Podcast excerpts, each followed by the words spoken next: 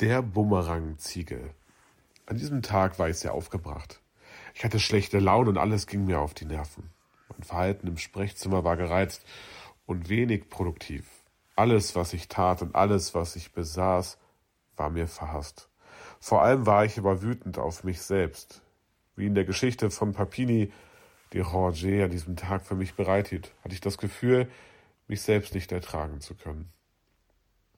Ich bin ein Idiot, sagte ich mehr zu mir selbst, ein Riesendemel. Ich hasse mich. Na schön, Demian, die Hälfte der Anwesenden in diesem Sprechzimmer hasst dich, die andere wird dir eine Geschichte erzählen. Es war einmal ein Mann, der ging mit einem Ziegelstein in der Hand durch die Welt. Er hatte beschlossen, jedem, der ihm quer kam und ihm zur Weißblut brachte, einen Schlag mit dem Ziegelstein zu verpassen. Etwas barbarisch diese Methode, aber wirkungsvoll, nicht wahr? Eines Tages lief ihm ein ziemlich arroganter Freund über den Weg, der ihm etwas unmanierlich daherkam. Seiner Maßregel getreu griff der Mann nach seinem Ziegelstein und warf ihn. Ich weiß nicht, ob er getroffen hatte. Tatsache ist, dass er anschließend den Ziegelstein wiederholen gehen musste, und es war ihm lästig. Also setzte er alles daran, das System zur Wiedererlangung des Ziegelsteins, wie er es nannte, zu verbessern. Er band den Ziegelstein an eine Schnur von einem Meter Länge und trat damit auf die Straße. Das System hatte den Vorteil, dass sich der Ziegelstein nie allzu weit entfernte, aber bald stellte sich heraus, dass die neue Methode auch ihre Mängel hatte. Einerseits durfte sich die feindliche Zielperson nicht weiter als einen Meter von ihm entfernen. Andererseits musste er, nachdem er den Ziegelstein geworfen hatte, die Schnur wieder aufwickeln. Weil sie sich oft verwirrte und verknotete, was noch zusätzliche Mühen mit sich brachte. Also machte sich der Mann an die Entwicklung des Systems Ziegel 3. Im Mittelpunkt stand weiterhin besagter Ziegelstein, aber dieses System war, statt mit einer Schnur, mit einer Sprungfeder ausgestattet.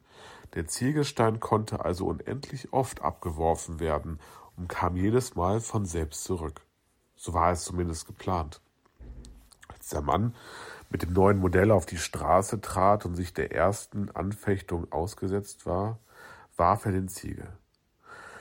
Er hatte sich verkalkuliert.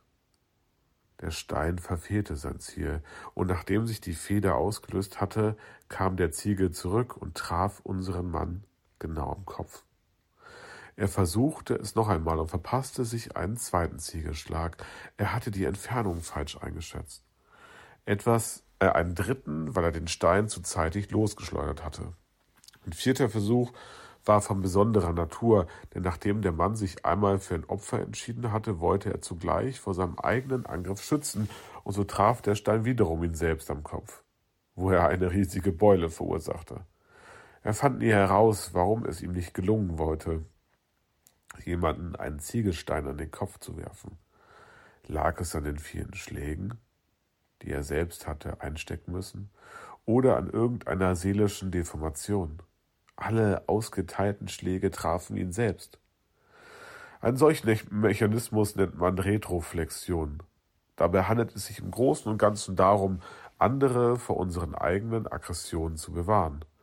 In solchen Fällen hält unsere aggressive feindliche Energie, bevor sie den anderen erreicht, vor einer Barriere inne, die wir uns selbst auferlegt haben. Diese Barriere fängt den Aufprall nicht ab, sondern schickt die Energie einfach retour.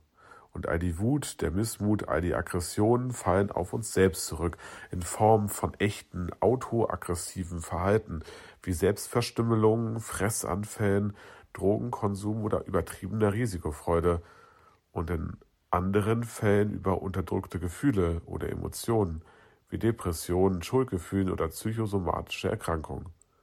Sehr wahrscheinlich würde ein aufgeklärtes menschliches Fantasiewesen, das ein bisschen auf Draht ist und fest im Leben stehend, nie wütend werden.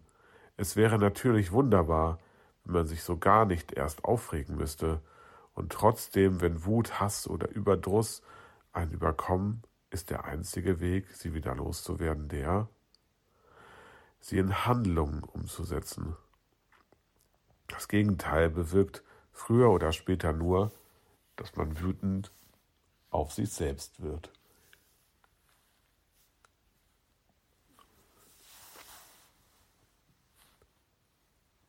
Licht für die Ohren.